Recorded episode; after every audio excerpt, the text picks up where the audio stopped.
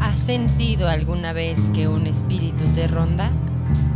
¿Has estado enamorado sin remedio? ¿Por las noches te paras a llorar tu locura? Quizá te ayudaría a encomendarte al ánima sola.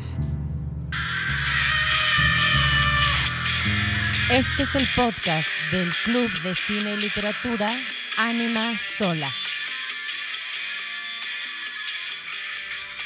Hola, Hola, ¿cómo están? estamos de regreso. Ya estamos en este otro episodio.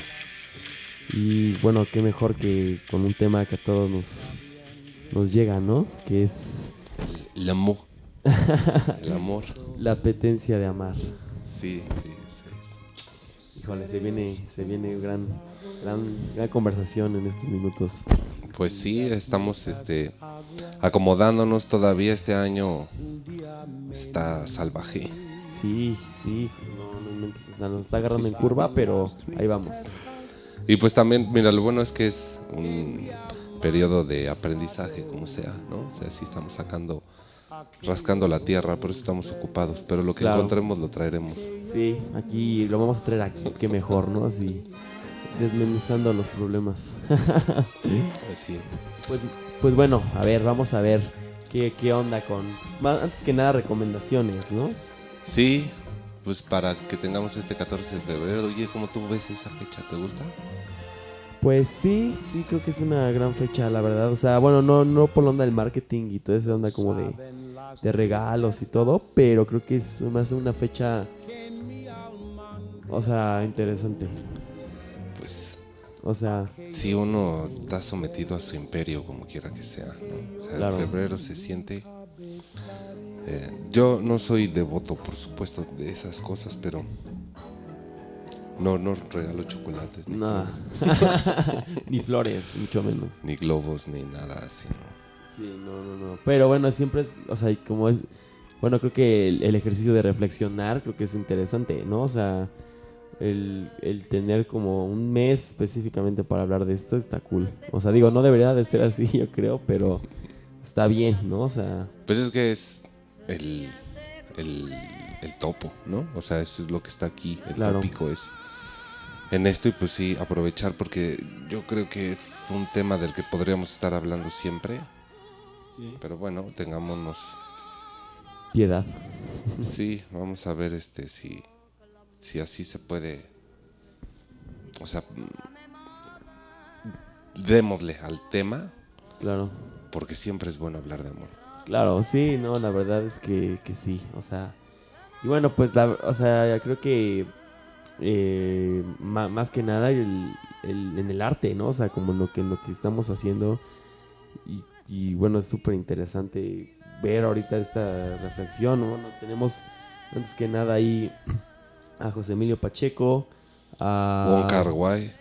y a Platón, ¿no? Vamos a hablar un poquito de, de Platón. Sí va a ser como nuestro marco nos va a ayudar. Y, y, pues bueno, a ver, a ver, vamos a ver qué tal.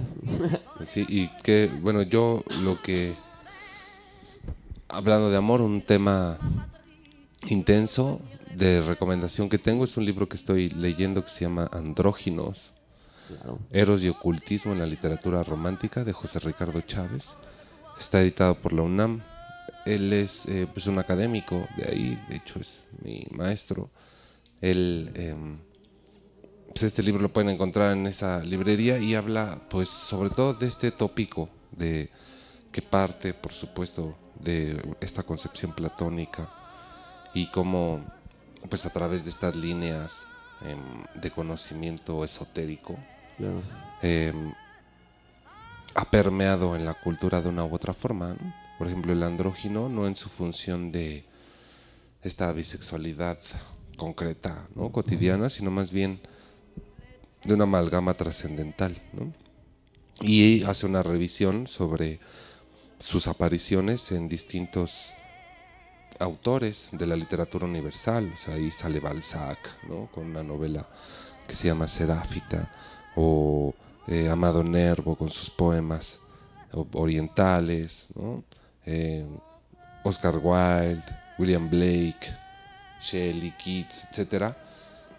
en donde ha aparecido y donde está vinculado con este conocimiento pues un tanto subterráneo que es el esoterismo. Entonces, pues sí, creo que vale la pena, bastante interesante, además muy accesible, pues a pesar de que fue concebido como bajo la academia, ¿no? Claro. está orientado a un público mucho más amplio, entonces creo que cualquiera lo puede abordar, sobre todo si tenemos esta, este apetito por el conocimiento tanto oculto Claro. como amoroso, que también es un conocimiento oculto, ¿no? A ver quién nos da los secretos de las conquistas. Sí, sí, sí, no. pues, Ojalá. eh, sí, no, no, no. De hecho, bueno, también es un tema súper, súper cañón, ¿no? Este como de ver ahí qué rollo, pero pues sí, sí, sí, sí, la verdad es que está- está está súper bueno eso. ¿Y tú? Bueno, yo, yo traigo más algo, algo más, un poquito más dominguero lo mío, pero y es una, es una, es una serie de Netflix que se llama You, que bueno ahí medio, medio, medio quisquillosa quizás era la, la palabra, pero con buen, con buen trasfondo. Digo, estuve viéndola y a la par leyendo la lectura de- del mes y viéndolo con, con la, con la peli y me hizo reflexionar bastante. Entonces creo que está bien. La serie se llama You, como les digo, está en Netflix, seguramente muchos ya la conocen. Eh, en específico la última temporada, que es la que acaba de salir, tiene como hay un tema medio interesante porque toca la onda como de los esposos, ¿no? Como está la unión de pareja, las peleas, ¿no? Los celos, ¿no? Ven como esta onda de qué, qué- sigue después del matrimonio, ¿no? O, como esto, esto que hay ahí. Y, bueno, sí lo hacen bajo una perspectiva medio medio de Hollywood, no sé cómo llamarlo, pero tiene ahí cosas rescatables.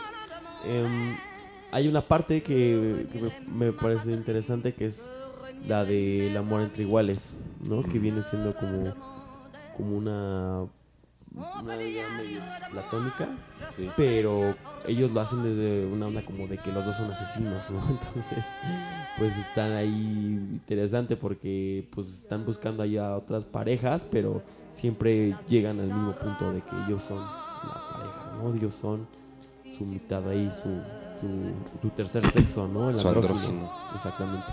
Entonces, creo que eh, pues el guion está, está bueno, échenle un ojo y pues a ver qué tal. Vale, pues a ver, habrá que verla, yo no la he visto.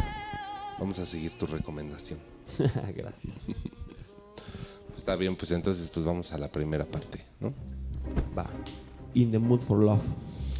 Sí, In the Mood for Love de Wong Kar Wai. Qué buena película, la verdad.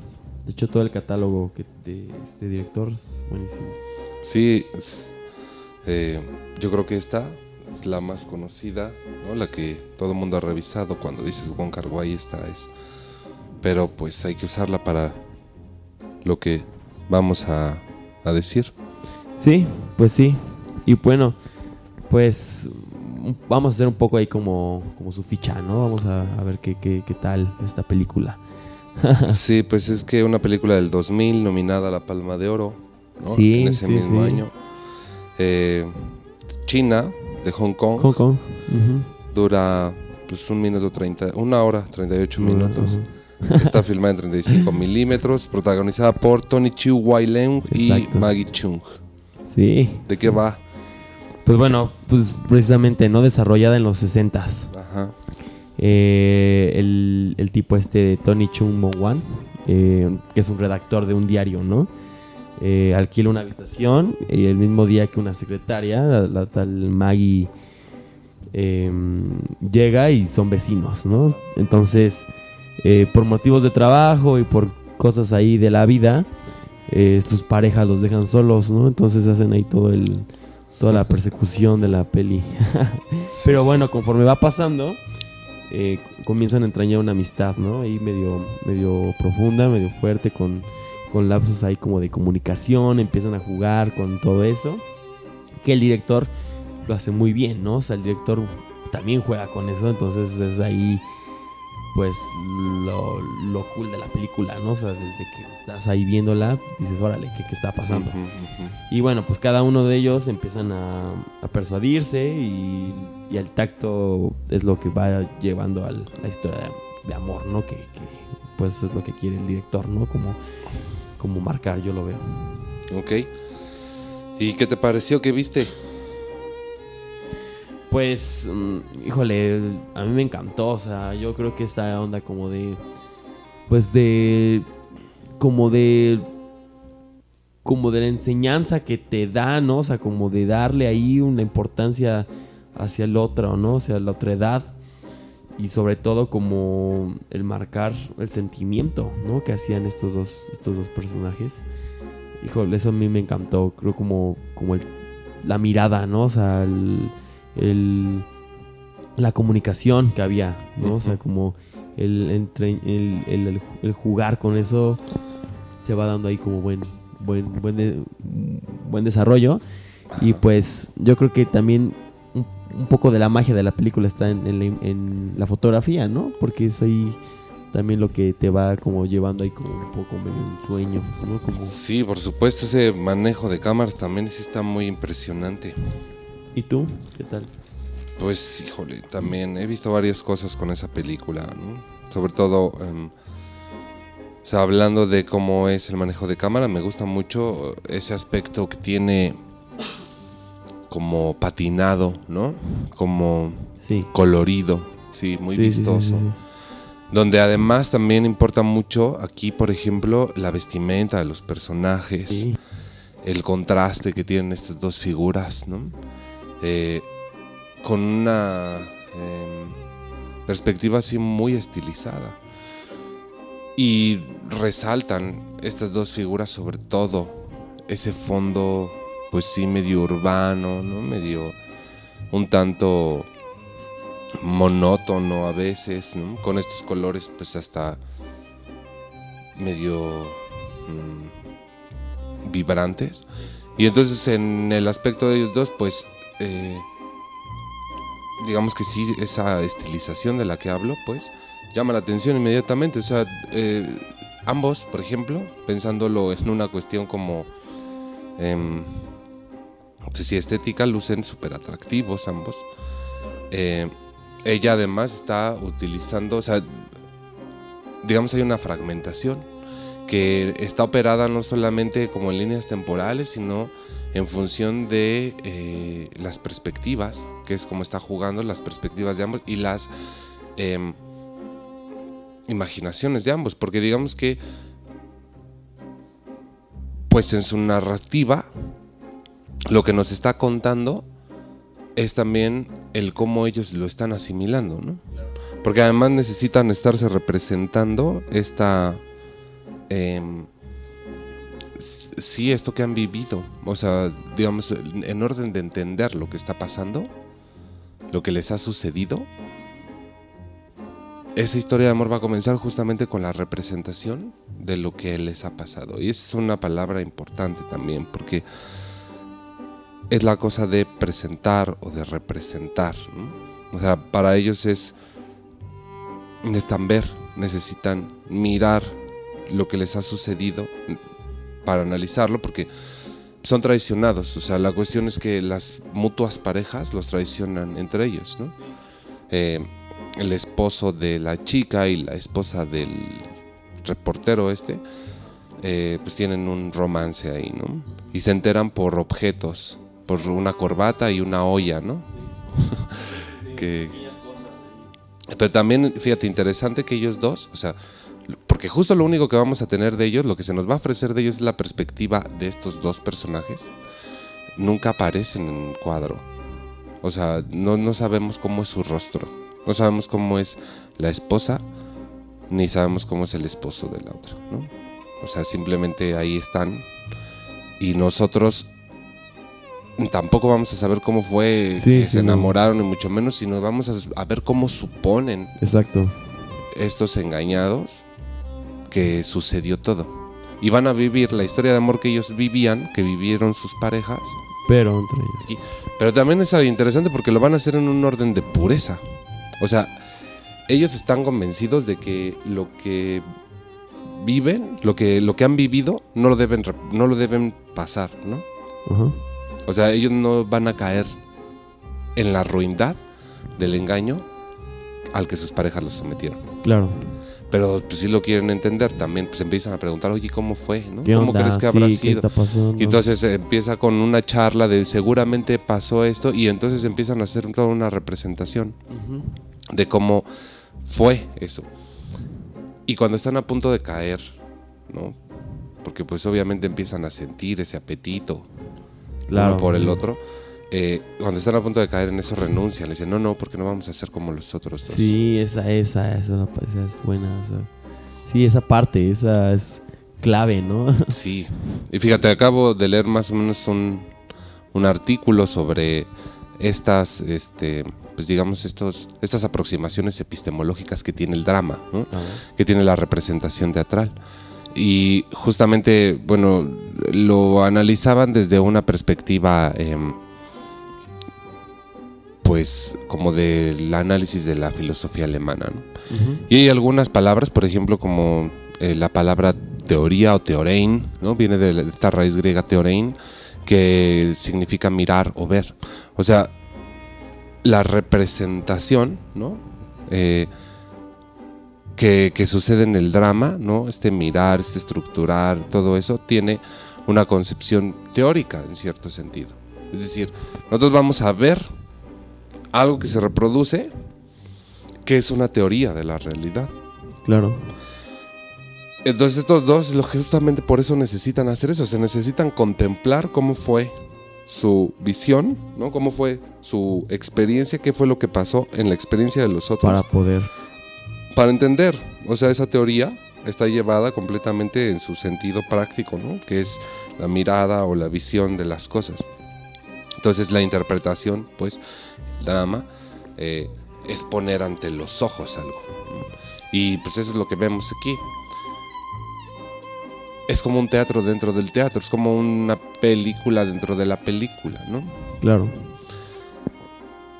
Y además también me gusta mucho porque es tratado con así una suma delicadeza. Por eso de pronto vemos así escenas que se repiten, que parecen repetirse. Sí. Pero es que están ensayando, sí, ¿no? sí, sí, sí, O sea, sí. primero es se prestan como si fueran unas marionetas ahí eh, para jugar este juego del, de lo que pudo haber pasado. Sí, esa, esa está. Y entonces primero es lo que ella supone, cómo, cómo debió haber actuado Claro. el marido para ella. Y el otro está representando para ella. Sí. Y luego la otra representa para él, ¿no? Sí, sí, sí, sí. Y entonces son dos escenas, dos concepciones y entonces se van armando, llegan a este Se van dando. como núcleo, sí, por supuesto. Pero también la cuestión es que dentro de esta teoría han creado un pues un universo ahí como ficticio, ¿no? Sí, sí, sí. Y del- en el que quedan atrapados. Sí. O sea que después ya no pueden romper porque justamente se ha vuelto una cuestión tan ideal. Otra vez podemos pensar en este sentido, eh, pues como epistemológico de la cuestión de la idea, ¿no? Que la idea también tiene que ver con una imagen que se proyecta de algo y que tienen que alcanzar una ideal y ahí es a donde esta película tiene también su sentido platónico Claro. porque en esta idea, en este ideal que tienen ellos dos de lo que quieren ser, no, no se atreven a sucumbir a este amor pasional al que han sucumbido sus parejas. O sea, el contraste y esa representación frecuente, ese tenerlo siempre enfrente. Eh, que, que ellos se representan además como una infamia, impide que puedan llegar a desarrollar cualquier noción de afecto porque eso sería ser como ellos, ¿no? Y lo que no quieren. Y la representación es el ejemplo de lo que no debería suceder. Pero, pero qué bello, ¿no? O sea, es, o sea, es interesante. Sí, es una película muy bella en ese sentido.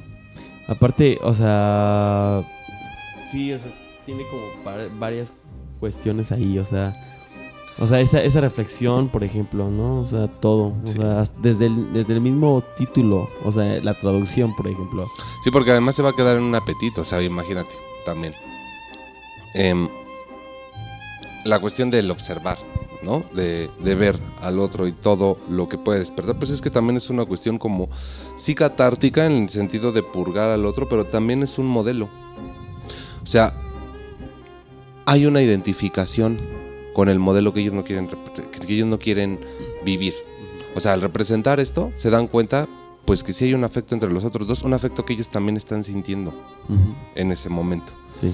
Pero ven nada más la paradoja, ¿no? Sí. Por no caer en esto, caen en eso y, o sea, descubren que, pues efectivamente, ese sentimiento que tuvieron sus parejas para engañarlos es, es algo que tienen en común con ellos.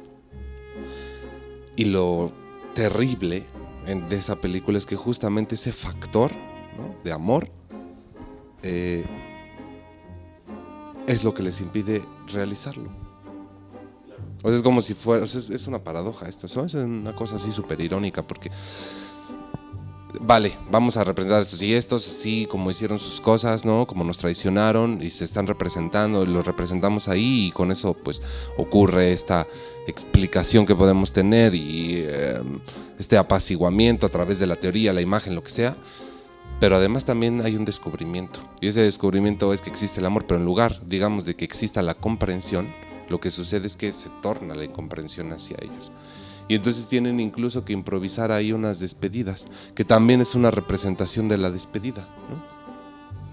O sea, no hay una despedida así como tal, hay dos despedidas, pero esas despedidas también son teóricas. O sea, esas despedidas también son una representación, también son una visión que ocurre en este plano ficticio en el que están encerrados.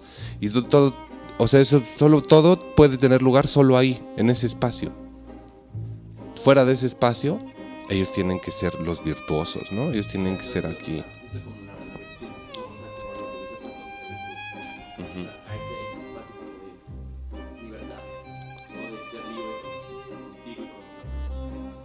Pero yo, o sea, aquí también entra un poco, entra un poco de conflicto, ¿no? Porque, Ajá. digo, o sea, la historia es muy bella, todo. Pero creo que, bueno, o sea, entramos en tema con la monogamia y la poligamia, ¿no? O sea, luego, sí, entre ellos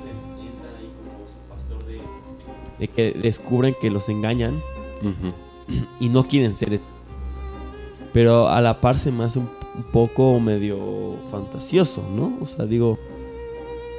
O sea, la, la historia es muy bella, sí, todo, o sea, de trasfondo, pero bueno, o sea, creo que este, este pensamiento es un poco medio... Quizás primitivo, no sé cómo llamarlo, ¿no? O sea, o sea, digo, porque somos seres libres.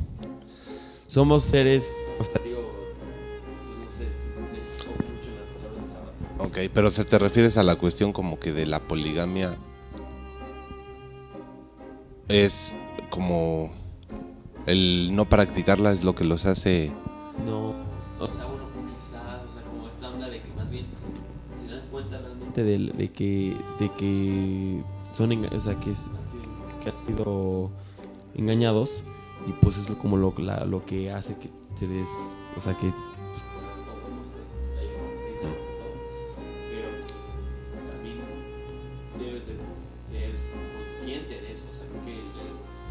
ser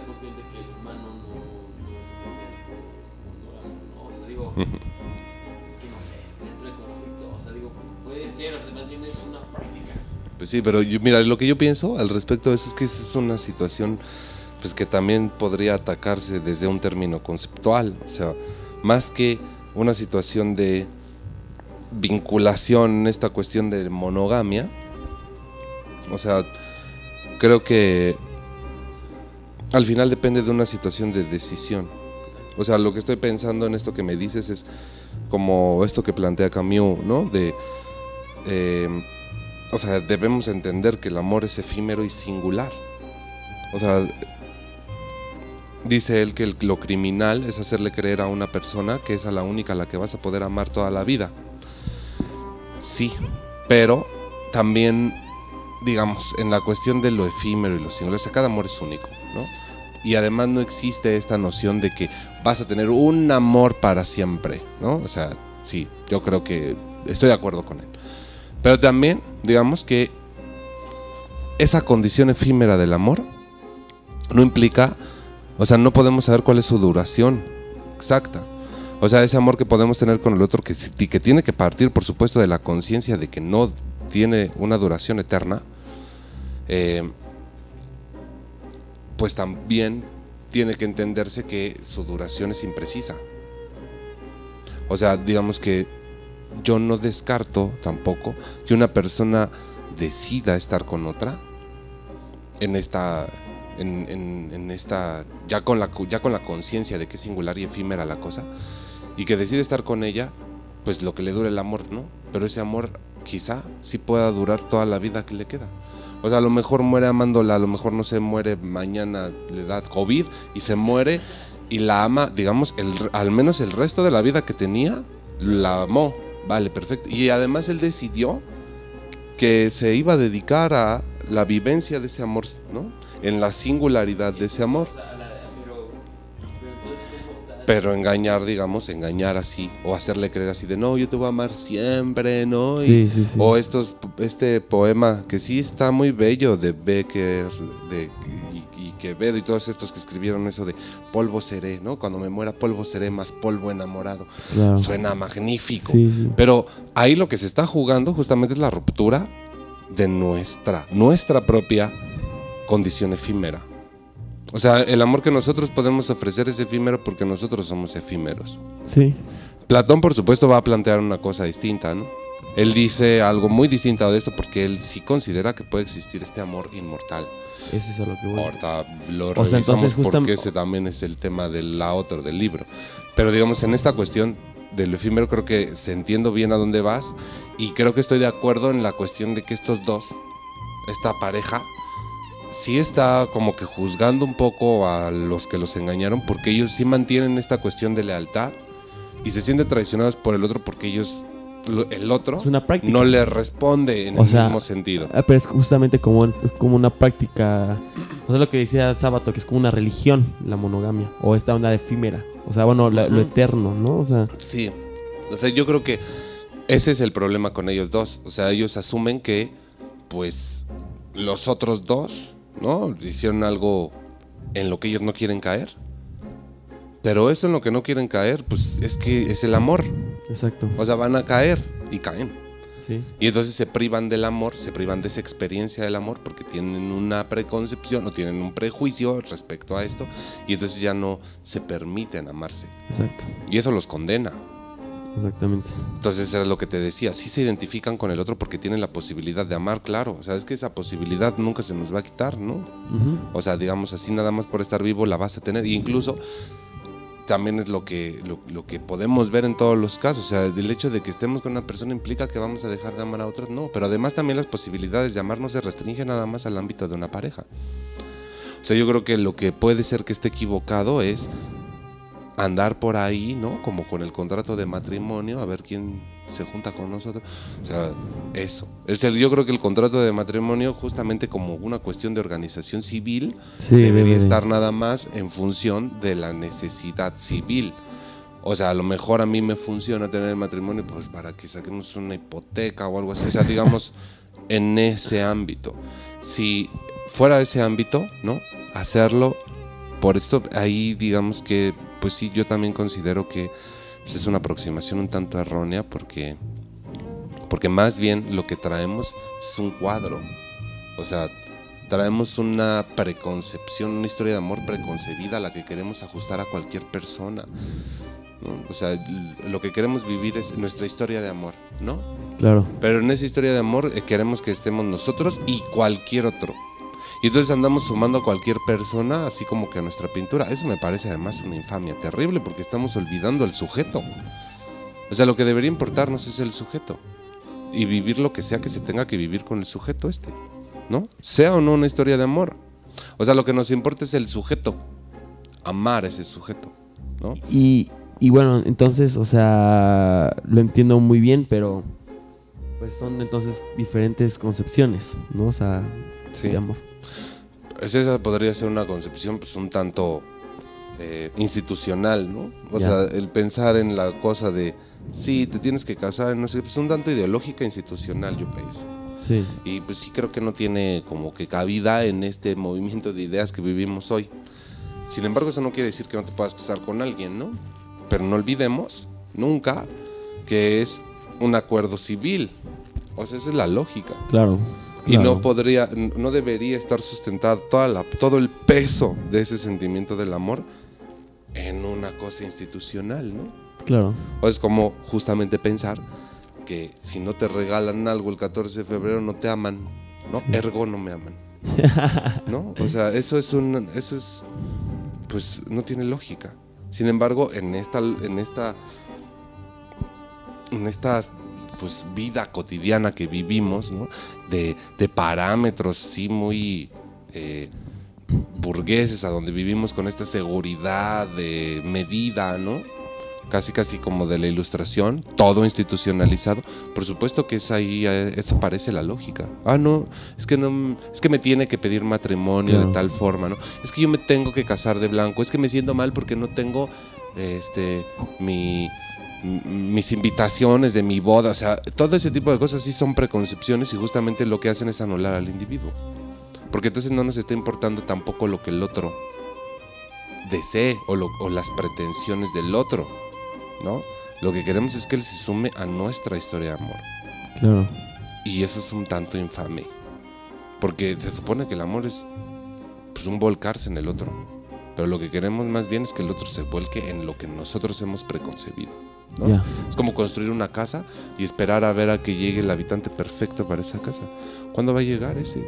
O sea, eso es lo que yo me pregunto. Sí, sí. Entonces sí, sí hay una idea del amor. Sin embargo, tampoco me agrada mucho la idea de pensar que pues vamos a ser como que en esta o sea, esta idea justamente de romper esa institución implica el hecho de que no podamos consolidar una relación con una persona. No, yo creo que tampoco, tampoco va a ser así, o sea, tampoco vamos a ser como, como los perros, ¿no? que o como sí, como los animales que se nos atraviesa una persona y dale con ese, ¿no? Sí. O sea, no necesariamente tampoco, porque también está la decisión. O sea, si entendemos esta singularidad y esta condición efímera del amor y nos centramos en el individuo que está ante nosotros para amarlo, claro que vamos a ocupar, o sea, bueno, en mi caso, por ejemplo, yo creo que para mí sí sería una decisión vivir ese, es la singularidad de ese afecto, ¿no? entendiendo su condición efímera, ¿no? Suponiendo desde el principio que esto va a terminar en un momento dado, no sé de qué manera, pero pues va a llegar a su fin, pero mientras exista esta este impulso, esta sensación, este afecto que tengo por el otro, lo quiero vivir completo, ¿no? Sí. O sea, en una cosa consciente. No nada más como una cuestión devoradora, no nada más de otro amor, tráeme otro, otro, otro. Sí, o sea, mu- muy pandemo, como también, ¿no? O sea, como de cambio, como de un deseo y como de... Claro, es que también esa es la situación, hay que entender la diferencia entre el placer, ¿no? Y eh, pues, la conciencia. Sí, sí, estoy, estoy de acuerdo, muy de acuerdo con todo eso. Y sobre todo yo creo que, pues eh, actualmente es a lo que estamos condicionados, ¿no? Con todo esto de, de, de redes sociales y, y- y, pues actualmente en los panoramas en los que vivimos es, es triste y sobre todo creo que un poco desgastante, ¿no? Pensar, o sea, yo lo que conversamos la vez pasada. Sí. O sea, es, es, es muy, es muy triste pensar que estamos, estamos ya hechos para eso, ¿no? Para mostrar algo y, y justamente tener una idea así de, de, es que tiene que ser así, tú te tienes que venirte a mi lado, ¿no? O sea, tú tienes que sumarte a mis ideales, a todo Sí. lo que hago, porque si no, no. Y entonces, pues sí, tú puedes entregarte por esa persona, pero esa persona no se va a entregar por ti. Entonces, Sí, o una sea, falla. como, como hay gente, ¿no? Hay personas que todavía, digo, pues está, o sea, no sé, híjole. me parece muy ingenuo, pero me sorprende que hay personas que así, este, su ideal, ¿no? Es la casa, comprarse una casa, viajar por el mundo, este... O sea, ya no pensar en la cuestión del amor, sino más bien en esta serie de, de situaciones que tienen como una lista de lo que se tiene que hacer como antes de morir, ¿no?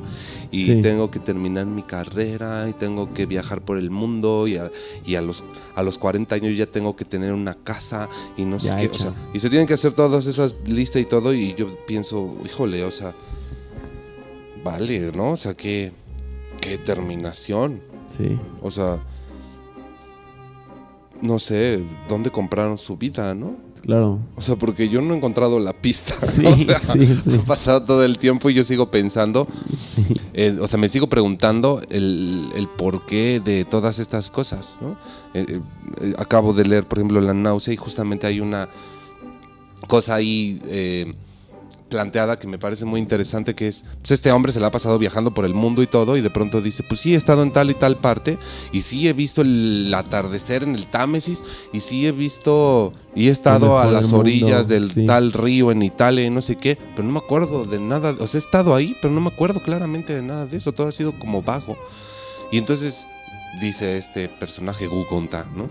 Me pregunto cuál fue el sentido de estar en todos estos lugares, o sea, nada más para decir que estuve, ¿no? O sea, pude haber, o sea, si ahorita viene una persona, no habría diferencia entre decirle que estuve en un lugar en el que sí estuve y otro en el que no estuve, porque igualmente no lo recuerdo.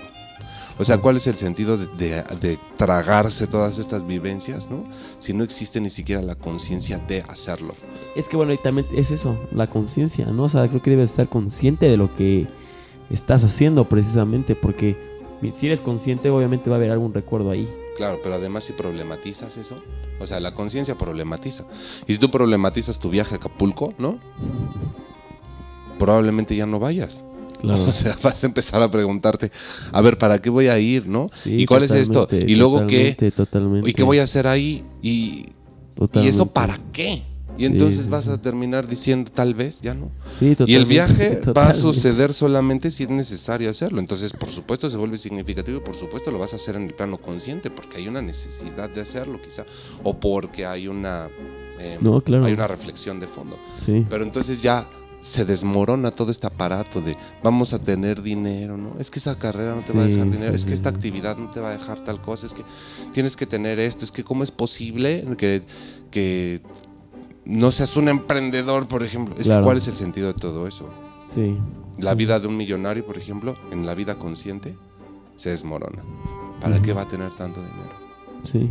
Si al fin y al cabo Si yo con- no tengo, consciente. si, sí. si tengo todo así, la conciencia, si tengo mucho dinero. Y entonces en ese momento empiezo a pensar por cuál es el sentido de todo este dinero y por qué y para qué lo voy a usar y todo eso, ya no va a tener sentido que lo tenga. Entonces, a ver, no se trata de no tener ni de tener ni mucho menos, se trata nada más de un, un ejercicio consciente, que, que es un tema que podemos hablar de otra cosa, ¿no? Pero aquí justamente en esta película, volviendo, jalando todo esto que hemos un tanto discurrido hacia la película, regresando a esta cuestión de lo que ellos están viviendo, es que tampoco eran conscientes que los otros eran susceptibles de vivir un Exactamente. afecto, ¿no? Exactamente. Eso es lo que quería decir. Y, y es eso, ¿no? O sea, yo creo que pues esta es la cuestión. O sea, justamente lo con- ser consciente de lo que haces, ¿no? Es, es, es lo, lo principal y yo creo que lo marca muy bien el director. O sea, como, no sé, hasta esa... Ahora lo veo, ¿no? O sea, como esa incertidumbre, ¿no? De lo que estaban haciendo, pero desde un plano, pues sí, no, ellos decían, yo no quiero caer en lo mismo, ¿no? O sea, yo no quiero ser como esa persona, porque quizás hay una cuestión ahí, precisamente de conciencia. Y es ahí lo importante, precisamente. Y yo creo que la representación que llevan a cabo es lo que los hace ser conscientes de esa realidad y los atemoriza. Claro, Porque pues en el fondo, en el fondo, ellos sienten afectos como lo sintieron los otros. exacto. O sea, chin, ¿no? O sea, es el poner en cuestión justamente, o sea, se vuelve Quedaron absurda. envenenados. Lo los que quedaron en el absurdo fueron ellos, Sí, ¿no? O sea, en esta idea de la lealtad y etcétera y todo eso, descubrieron el apetito, descubrieron la apetencia esta del amor que tuvieron los otros y que los llevó a los otros a hacer lo que hicieron, ¿no? sí. Pues, pues sí, pues está cañón, pero pues yo creo que esto se trata también a vivir. O sea, vivir es descubrir esas Sí. cosas. Y además ve, me, me gusta también porque es una bella metáfora de por qué estas cosas, como estas cosas artísticas que muchas personas lo piensan solamente en función del entretenimiento, ¿no? Son tan importantes. O sea, la representación te ayuda a entender, ¿no? Es esto que decíamos del teorema. O sea, las teorías, es una teoría, es una teoría del mundo que te están mostrando, ¿no? Es un mirar, es un ver la realidad. hay que verla. Claro. Y bueno, pues también está un poco ligada a lo que vamos a hablar ahorita del libro, ¿no? Y a este tema ahorita con Platón. Sí, que todo es todo otro problema. Pero es bueno, es que el amor es un escándalo. Sí. Bien, pues a ver, veamos. Bueno, pues las batallas en el desierto de José Emilio Pacheco. Sí, qué libro este tan chiquito, tan intenso. ¿no? Tan, tan popular, ¿no? Tan tradicional, tan... no sé cómo Sí. llamarlo. Pues Pe- sí, le ha dado vuelta a todo y este yo creo que es el libro que también, ¿no? Si hablamos de este autor, sí, sí. luego, luego salta. Además se han hecho muchas cosas al respecto, ¿no? Hay una canción ahí, una película también muy La peli. revisada. Y bueno, sobre todo porque pues ahí se tocan temas no tan controversiales, ¿no? O sea, está como la onda de la corrupción. De ¿no? México de medio siglo. Exactamente, como la, la desaparición de un país tradicional, ¿no? Como lo que le decían Sí, así. sí, como- la transición. y, y sobre todo, pues el rescate de las memorias, ¿no? Que tenía ahí como José Emilio Pacheco. Que pues, sí es también ahí como un- una onda como, pues, se cuen- o sea, es como un- una especie de alter ego, ¿no? Como llamarlo, o sea, de él, ¿no? O sea, Pues sí, yo creo que es una revivificación, podríamos pensar, sí, de varias cosas, porque además él ha declarado eso. Pero bueno, a ver, antes de ver de qué se trata.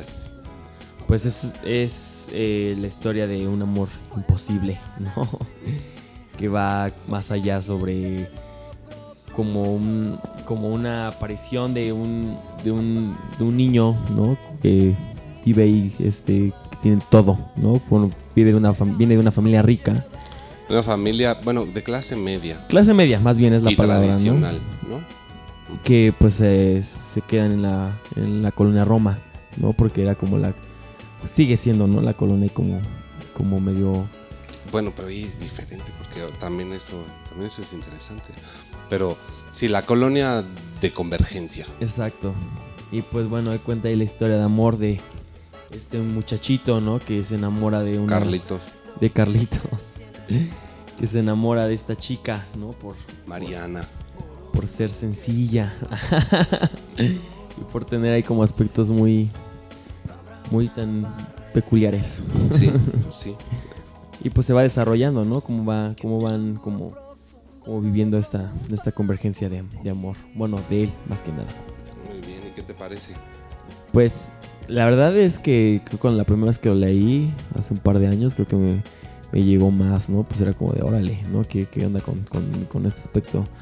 Con este, más bien con este, eh, con este escritor, ¿no? Era así como de, wow, ¿por qué pone tantas cosas aquí? Pero pues ahorita como revisándole ya que desde otra perspectiva más crítica, creo que es, es bastante interesante revisar estos aspectos como políticos y sociales que vivimos, ¿no? O sea, cómo estamos eh, hechos por la sociedad, ¿no? O sea, cómo la sociedad nos marca, ¿no? Somos parte del- de lo que también la sociedad quiere. Entonces, lo veía más desde esos aspectos. En el amor, pues sí, también como una perspectiva ahí como de un amor, pues sí, medio imposible, ¿no? Entonces, pues es, es interesante.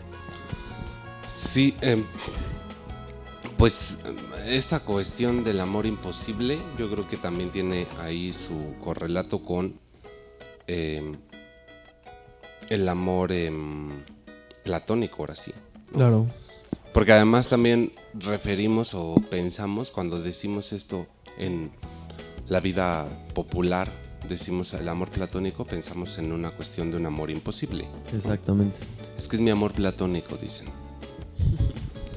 O sea, ¿qué se refieren con eso? Pues, Sí, pues bueno, ya vemos aquí todo, o sea, nos remontamos al banquete, ¿no? Precisamente como en esta idea de, de los dos tipos de amor, ¿no? El, uran, el, el urano y el pandemo. el amor urano y el amor pandemo, sí. Y bueno, sobre todo es eso, ¿no? Yo creo que, pues, o sea, pues no sé si lo vemos como desde esa perspectiva como de un amor uranio, pues sí está ahí cañón, ¿no? Sí, pues mira, para situar un poco, ¿no? Vamos a explicar un poco de esto, a qué nos referimos. Eh, en el banquete o el simposio, Platón eh, expone como dos posibilidades de afecto, ¿no? que están relacionados con las apariciones míticas de Afrodita. O sea, Afrodita se cuenta en los mitos dos distintas Afroditas, ya hace dos divisiones ahí. Una que es esta que es muy conocida, que es como el nacimiento de Afrodita, eh, que ocurre una vez que le seccionan los miembros, el miembro a Urano y lo arroja al mar Crono. Y, em, y surge esta mujer del océano. ¿no? Es importante ahí señalar que no hay una concepción de esta Afrodita a partir de una unión carnal, ¿no? O sea, surge ¿Por qué es? pues porque cae en el mar. El miembro de Urano no, o sea, casi casi como es autónoma, ¿no? Sin mediación erótica.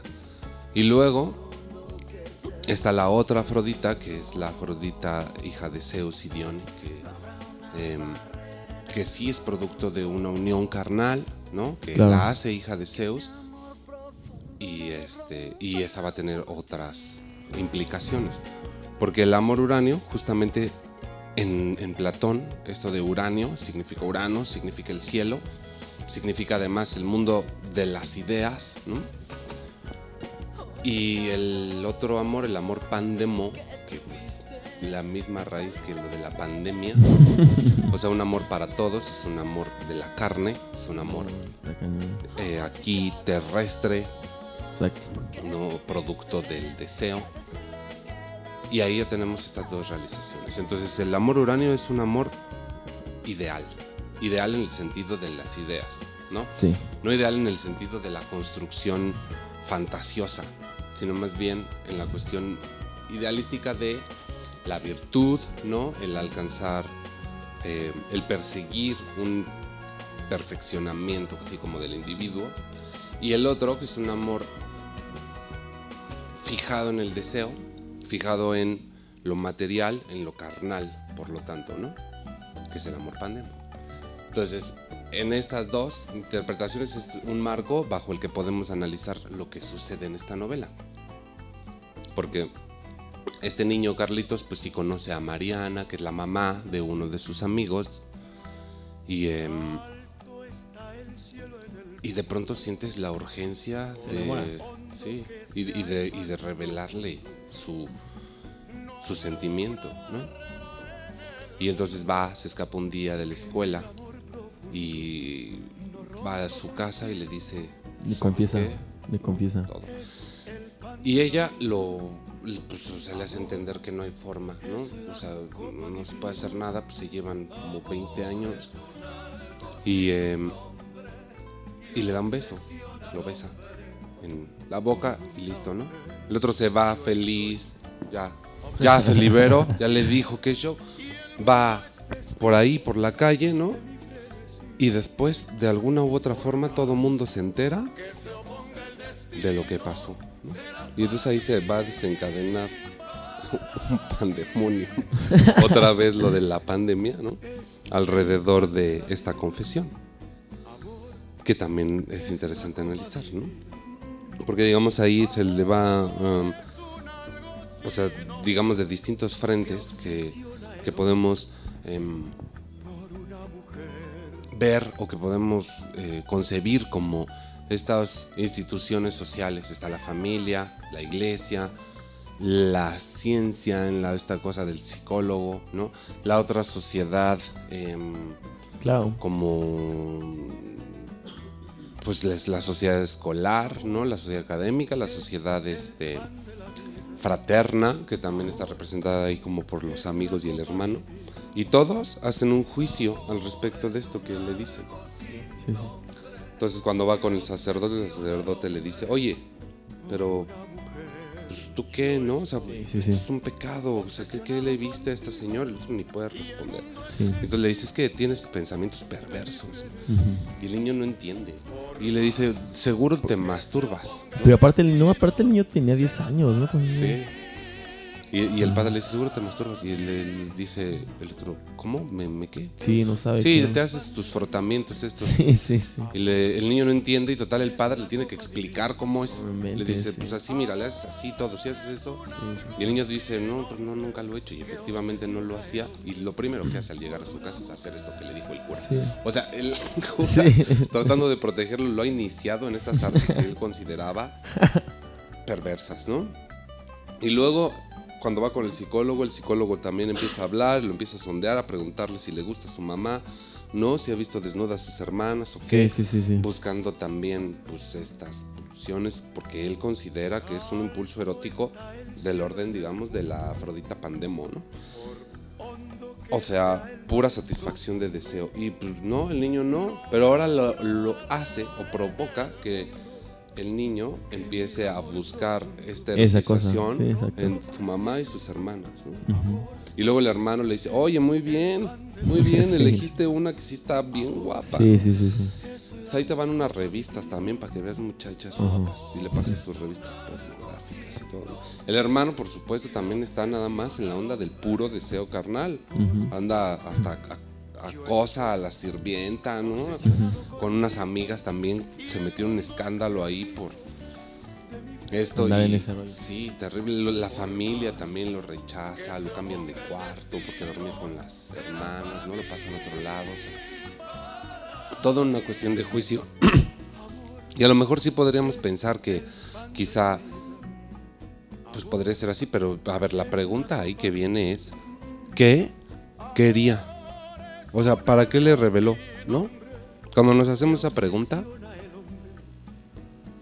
pues eh, la respuesta es muy difícil. O sea, Encontrar. ¿qué quería?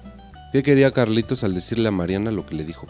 Expresarse y ya. Pues bueno, sí. o sea, Carlitos quería tener sexo con ella. no, cero, no. sí, no. ¿Quería que fuera su novia? No. no. No, no, no. O sea, es una cosa bien difícil de determinar porque lo que él quería no era una situación concreta. ¿No? Exacto. O sea, digamos, está simplemente necesitaba revelar la cuestión del deseo y el beso que se dan, además, también tiene una cuestión que eh, pues no es em, ni siquiera la satisfacción erótica, ¿no? Sin embargo, todo el mundo lo juzga así. O sea, ahorita ya hasta podríamos hablar en estos juicios prontos que de pronto se dan en esta sociedad actual. Claro. Hasta pederasta podría ser Sí, la sí, sí, señora, ¿no? Una mujer ahí perversa y todo, pero ella tampoco lo hace en el sentido de la perversión. Claro. Entonces, ¿qué clase de amor es este? Bueno, pues es que justamente ahí podríamos pensar que es un amor ahí como ideal, ¿no? Otra vez, ideal en este sentido uranio platónico. Claro. O sea, esta mujer le atrae a Carlitos, Plena- no en el sentido erótico que Sí, podría no. atraer al hermano, por ejemplo. Sí, no únicamente de pensamiento. Sí. Pero es una cosa que nadie comprende porque todos asumen una realización del amor únicamente en el plano erótico, ¿no? Me acuerdo hace en unos varios episodios que tuvimos cuando eh, discutíamos esta cuestión de la cancelación de la canción de los 17 años, ¿no? De nuevo, pensar otra vez, muy prontos en el juicio, decir que todo lo que quiere eh, una persona así es una satisfacción erótica y punto, ¿no? Pero ¿por qué estamos tan prontos a estar levantando conclusiones sobre la vida sentimental del otro, Exacto. ¿no? O sea, qué horror.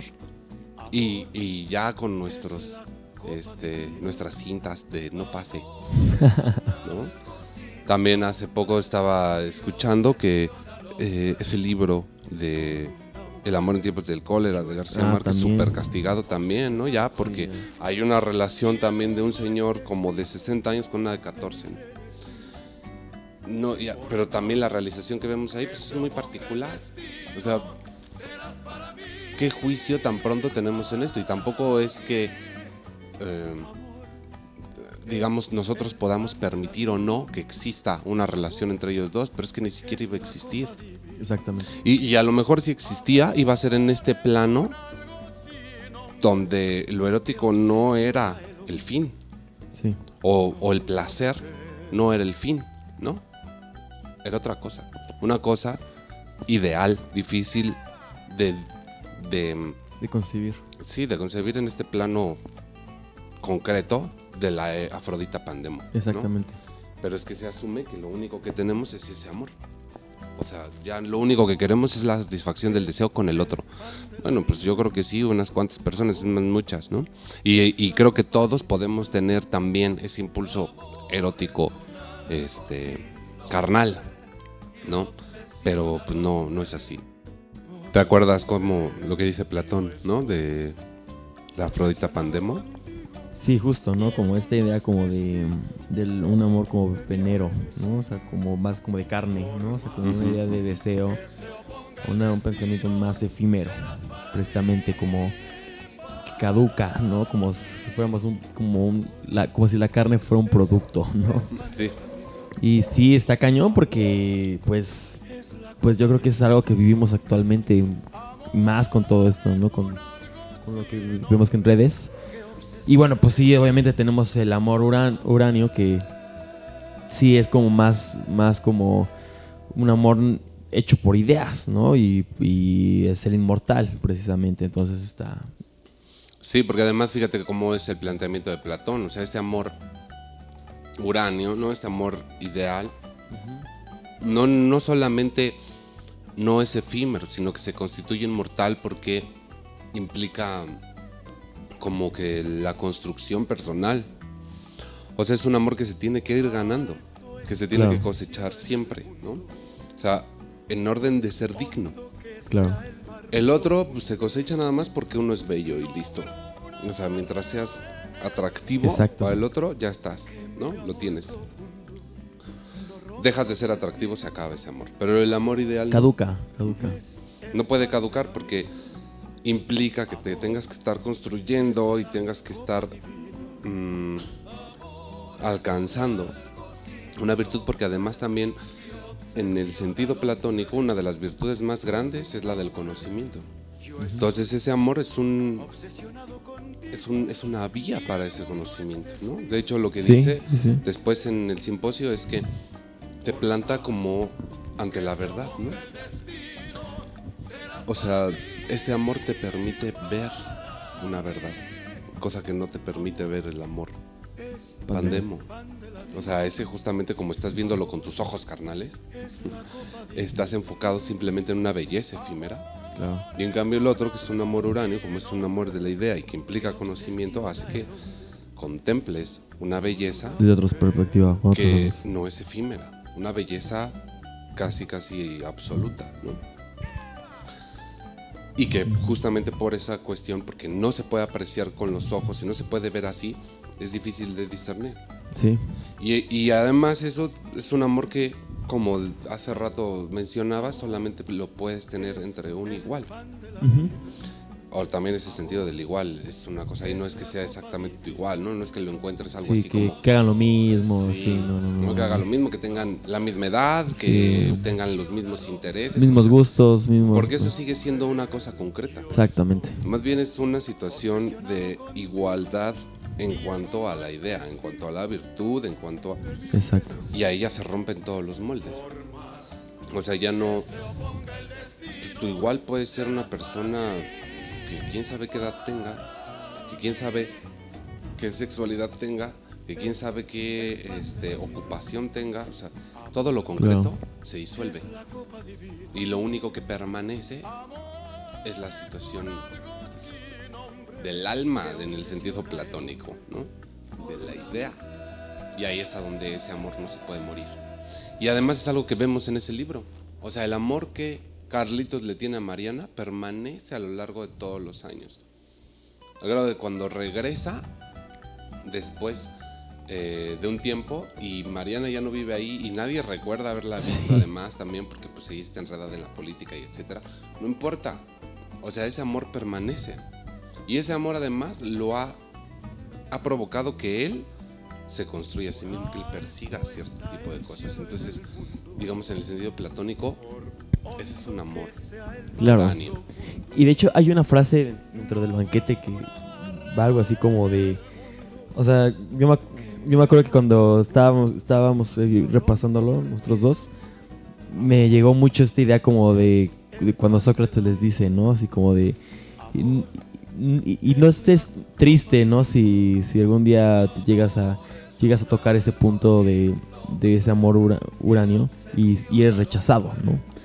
Dice, porque precisamente debes darte cuenta que pudiste lograrlo, o sea, pudiste darte cuenta de, De lo que tú eres capaz, ajá, exactamente, de que tú eres capaz de, de llegar ahí.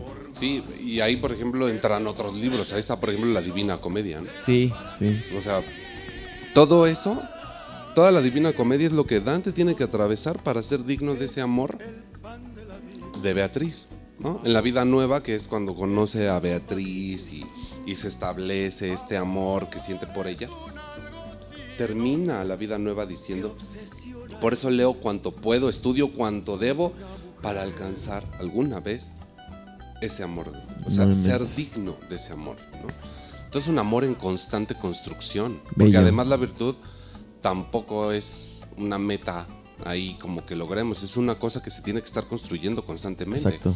Precisamente porque es una idea o es una imagen ¿no? que vamos a representar en la cuestión otra vez de la teoría y el mirar ¿no? y, Sí, y- y- y ser capaz de ver.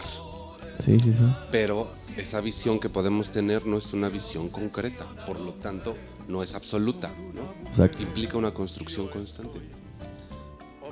Digamos, al menos ahí es algo que a mí me atrae mucho de esta idea platónica. Claro. O sea, ¿quién dijo que el amor es una entidad ahí? ¿no? Sí. Que ya lo encontraste. O sea, es lo que te digo, ¿qué seguridad tiene esta gente que dice, no, es que yo ya me casé, ya, ¿no? Así como ya lo logré todo. ¿Cómo, ¿Cómo lo hicieron? O sea, que nos pasen por favor ese método, porque al menos en mi experiencia, ¿no? O sea, el amor implica un trabajo rudo. Claro. Tienes que estar todo el tiempo dándole y pensando y Estar buscando. batallando. En el momento en el que te abandonas, ya no funciona. Caíste. Sí, sí, sí, está, está muy bien. ¿sí? Pienso igual. Y bueno, hay más cosas que ver. También algo que me parece muy interesante es que justamente lo. O sea, lo que nota es que pues, esta sociedad lo que hace es impedirle la realización de su afecto. O sea, todos tratan de alejarlo de, del amor que le tiene a Mariana, sea cual sea. No entienden la naturaleza y eso también los atemoriza. Y esta sociedad que se supone que debía proteger al niño es la verdad, la sociedad que lo pervierte. Claro. Le enseña a masturbarse, le enseña a ver revistas pornográficas, le enseña a observar a su mamá en sentido erótico, ¿no? Sí. Lo enseña a contemplar a Mariana también como, como parte de una realización placentera nada más.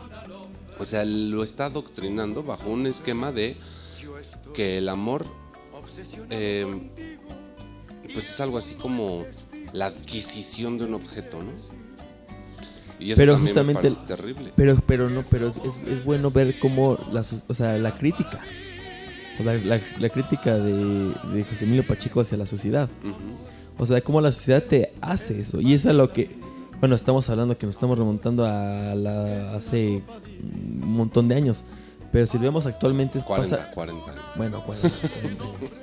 Pero si lo vemos actualmente es algo parecido con las redes sociales, ¿no? O sea, la misma sociedad global, no únicamente de México, sino global ahora actualmente en todo el mundo, o sea, no únicamente en México, ¿no? En México en, en los en los este ochentas, ¿no? O sea, no, o sea, o sea, en la sociedad global nos estamos nos está adaptando a que veamos esa onda como del cuerpo, ¿no? Ver el cuerpo como una idea Como un objeto. Pero es que además estamos rotos de ahí. O sea, nos hemos salido y hemos visto al objeto ahí. Fíjate, acabo de leer un este, artículo también que decía que, bueno, estaban hablando sobre el golem, ¿no? Y ves, es, el golem es esta historia de eh, un, pues, un hombre crea una, una figura de arcilla, que es un humanoide ahí, y le pone en la frente una palabra para que viva, ¿no? Y para dejar que viva, pues le borra una parte. Y entonces decía que pues esta es como una reproducción de un cuerpo ajeno, ¿no? Pero ve una relación en este artículo con el tatuaje. O sea, En el golem, el ponerle la palabra en la frente al individuo es como hacerle una señal de pertenencia, ¿no? porque es un objeto, Órale. porque es una cosa. Órale. Le puedo poner esto y está en mi dominio. Y el hecho de tatuarte tu cuerpo también hace que el cuerpo sea visto como un objeto al que le pones tu dominio, le impones tu dominio, le pones tu marca como si fuera una cosa, ¿no? O sea, no eres tú. Tu cuerpo es una cosa a la que le dibujas algo. Muy cañona esa idea. Está, está Porque es una prueba de que vemos a nuestro, nuestro propio cuerpo como si fuera una cosa ajena. ¿no? Porque le dibujamos algo ahí encima. Está Como- profundo. Está cañón. Pero bueno, volviendo a esto, sí, de Sí. las cosas y todo, fíjate lo que dice Pacheco, me gusta mucho esta cita. Ya casi hacia el final dice, lo, lo quieren curar del amor, o sea, es Sí. de lo que habla, o sea, este es. amor es visto como una enfermedad por la sociedad.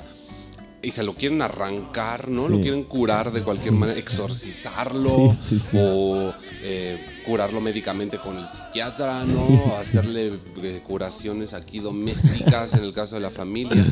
Y entonces ve lo que dice. No, no me había curado. El amor es una enfermedad en un mundo en que lo único natural es el odio. Buenísima. Pues sí, La única pues sí. enfermedad es el odio. El amor es una enfermedad en este mundo en el que lo natural es el odio. Entonces, pues ahí entendemos, por supuesto, toda esta gente que dice, ¡Ah! perverso, tú que amas a una de 17 años, ¿no? Claro, porque el amor es una enfermedad, por supuesto. Claro, ¿no? No, es que no, no deberíamos, este... no- o deberían hacerse este tipo de cosas en el amor, claro, porque pues, es una enfermedad, ¿no? Es que no deberías mirarme con deseo, claro, porque el amor es una enfermedad. O sea, ve nada más cómo cobra sentido todo esto Exacto. desde esta desde este paradigma, ¿no? Pues no, yo no creo que el amor sea una enfermedad. Sí, no, no. Por eso creo que todos estos ejercicios de la seducción, todos Claro. estos ejercicios de mirar al otro, todos estos ejercicios de, eh, de buscar la realización del amor, ¿no? Tienen que suceder, o sea, tienen Exacto. que suceder porque el amor no es una enfermedad y vamos a defender esto contra la muerte. Claro. Y, y, y, y, o sea, aquí yo creo con lo que también me quedo es con la sociedad. O sea, aquí más bien lo enfermo es la sociedad.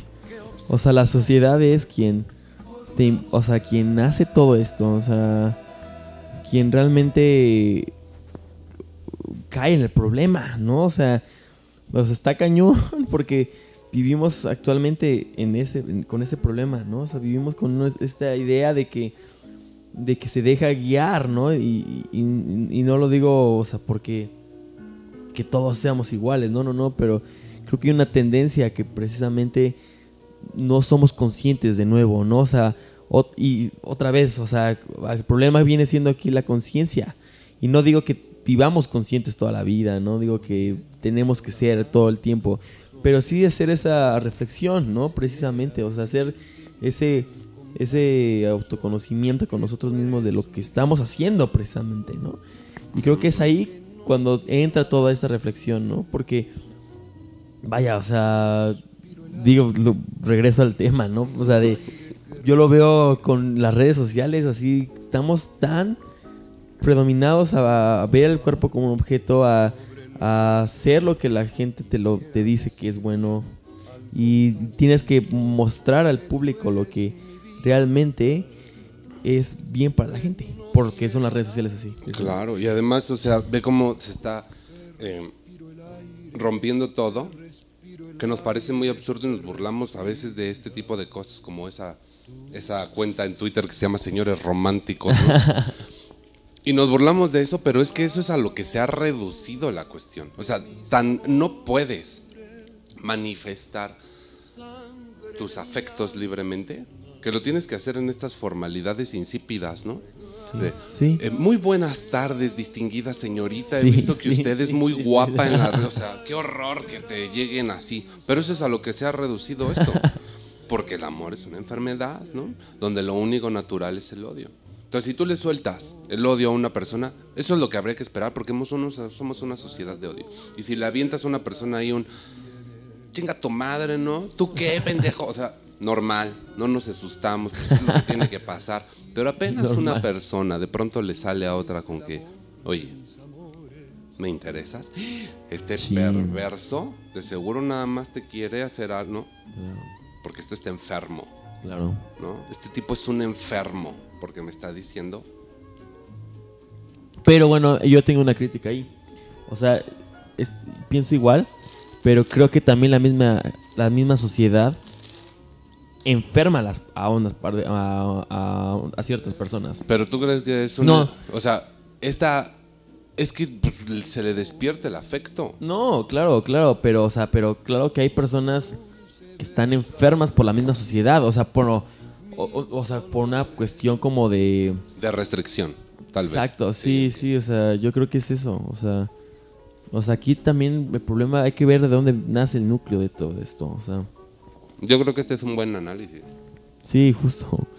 Entonces, pues, o sea, nada más piénsalo así y entonces explicamos un montón de conductas surgidas a partir de eso. exactamente. Y, y es eso, o sea, o sea, podemos explicar muchas cosas si lo vemos desde ahí. El hecho, ¿no? Hay un- las- es, es justamente como un sociólogo muy importante porque ve ese, ese aspecto, entonces, como de ver el núcleo de la sociedad para saber lo que realmente somos. Entonces, Sí. O sea, qué horror que sea natural sí. insultar. ¿No? Eso es lo, eso es lo triste.